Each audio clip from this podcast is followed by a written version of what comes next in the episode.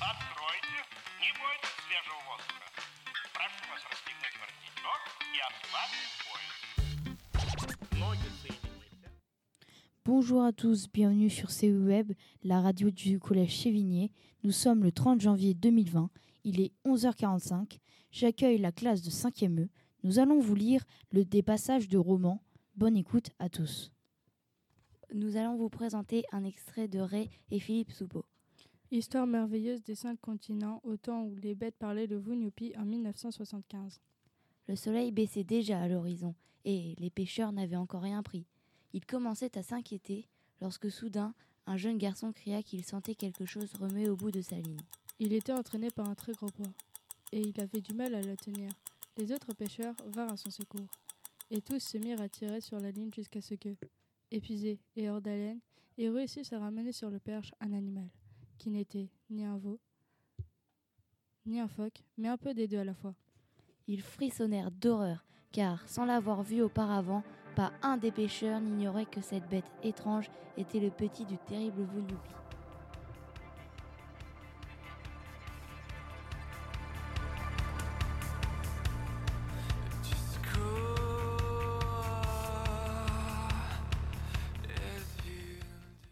Auteur de la musique, Intushi.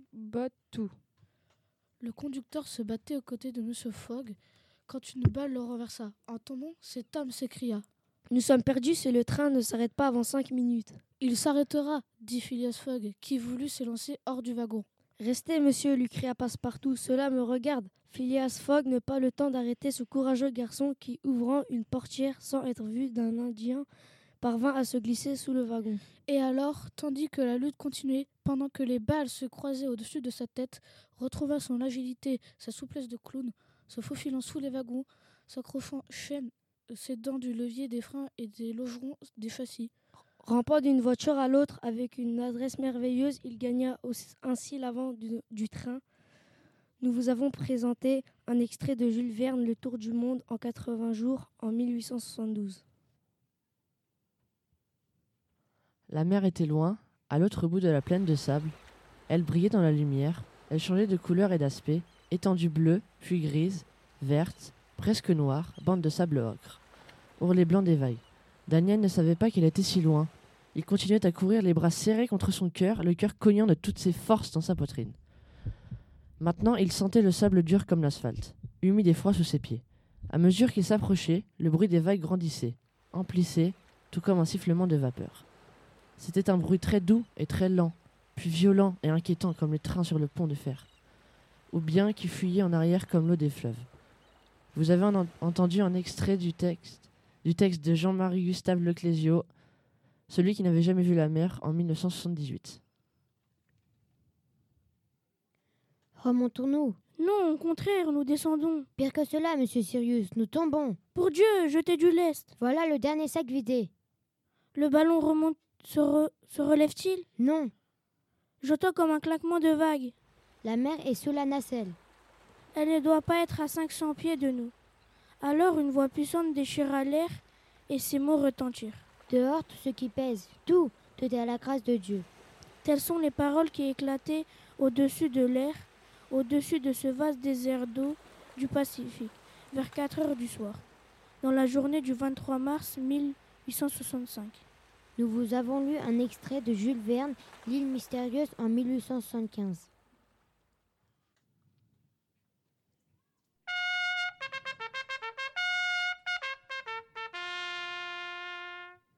Et dès qu'ils s'aperçurent, ils se précipitèrent l'un vers l'autre, donnant l'impression qu'ils se haïssaient à mort.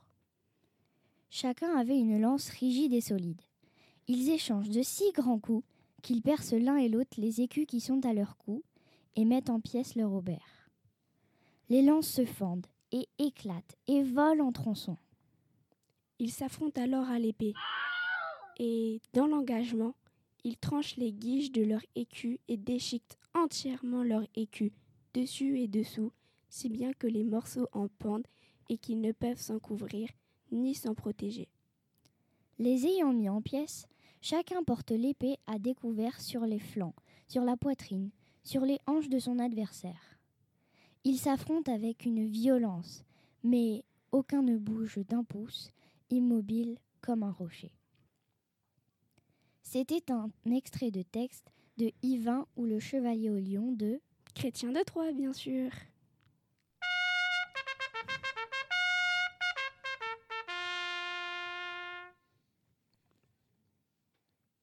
Nous allons vous présenter un extrait de L'île au trésor créé par Robert Louis Stevenson en 1883. Du flanc de la montagne, qui était ici abrupte et rocheuse, une plus de cailloux se détacha et tomba en crépitant et ringorgeant parmi les arbres. D'instinct, mes yeux se tournèrent dans cette direction, et j'entrevis une forme qui, d'un bond rapide, s'abritait par derrière le tronc d'un pin.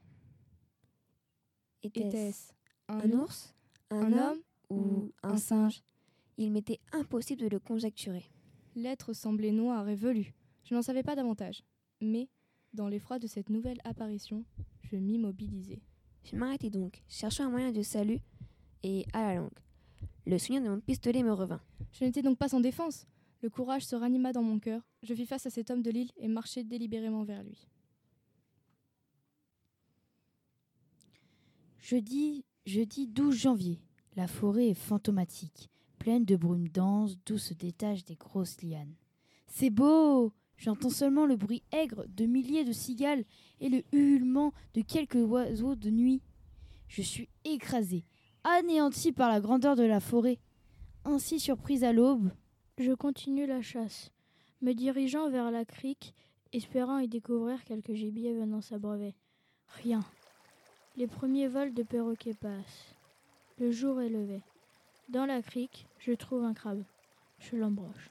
C'est toujours ça. Et la chasse continue.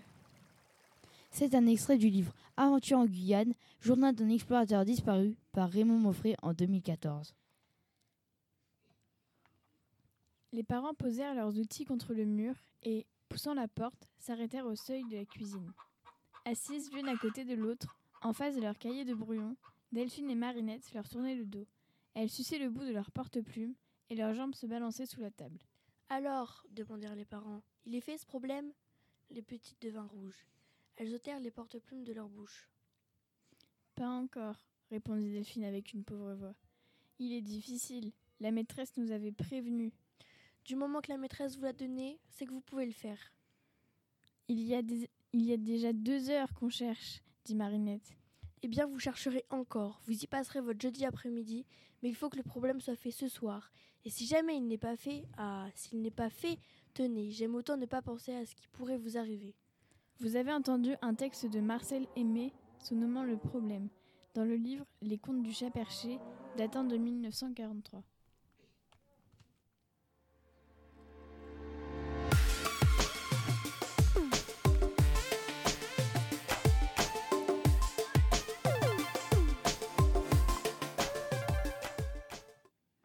Le soleil baissait déjà à l'horizon et les pêcheurs n'avaient encore rien pris. Ils commençaient à s'inquiéter lorsque soudain, un jeune garçon cria qu'il sentait quelque chose remuer au bout de sa ligne. Elle était entraînée par un très gros poids et il avait du mal à la tenir. Les pêcheurs vinrent à son secours. Et tous se mirent à tirer sur la ligne jusqu'à ce que, épuisés et hors d'haleine, ils réussissent à ramener sur la berge un animal qui n'était ni un phoque, ni un veau, mais un peu des deux à la fois. Ils frissonnèrent d'horreur, car sans l'avoir vu auparavant, pas un des pêcheurs n'ignorait que cette bête étrange était le petit du terrible Vounioupi. C'était un extrait de Histoire merveilleuse des cinq continents, le Vounioupi de Ré et Philippe Soupeau. Et dès qu'ils s'aperçurent, ils se précipitèrent l'un vers l'autre, donnant l'impression qu'ils se haïssaient à mort. Chacun avait une lance rigide et solide. Ils échangent de si grands coups qu'ils percent l'un et l'autre les écous qui sont à leur cou, et mettent en pièces leurs aubères, les lances, se fendent, éclatent et volent en tronçons. Ils s'affrontent alors à l'épée et dans l'engagement, ils tranchent les guiges de leurs écus et déchiquettent entièrement leurs écus, dessus et dessous, si bien que les morceaux en pan et qui ne peuvent s'en couvrir ni s'en protéger. Les ayant mis en pièces, chacun porte l'épée à découvert, sur les flancs, sur la poitrine, sur les hanches de son adversaire. Ils s'affrontent avec violence, mais aucun ne bouge d'un pouce, immobilisé comme un roche. Euh, ce texte est, de Chrétien de Troyes, Yvan ou le Chevalier au Lion, euh, et de 1977 et 1964.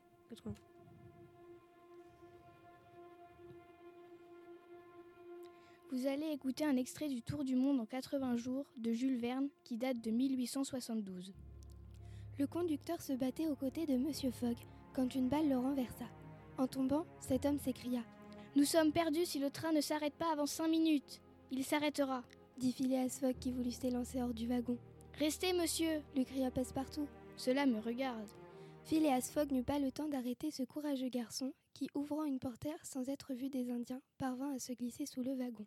Et alors, tandis que la lutte continuait, pendant que les balles se croisaient au-dessus de sa tête, retrouvant son agilité, sa souplesse de clown, se faufilant sous les wagons, s'accrochant aux chaînes, s'aidant du levier, des freins et des logerons des châssis, rampant d'une voiture à l'autre avec une adresse merveilleuse, il gagna ainsi l'avant du train. Pour accompagner ce texte, nous avons choisi une musique de Scott Buckley, Titan.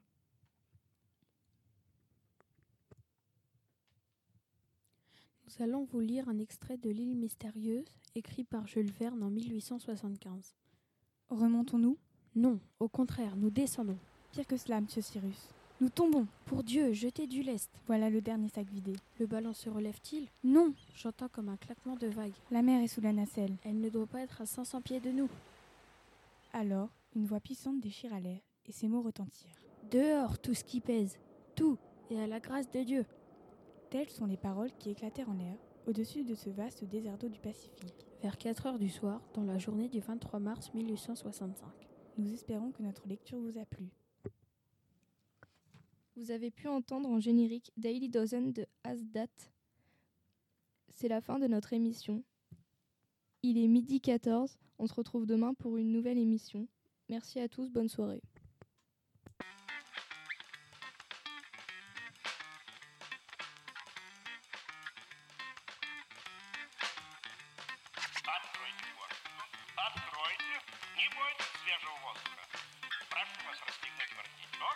Love it.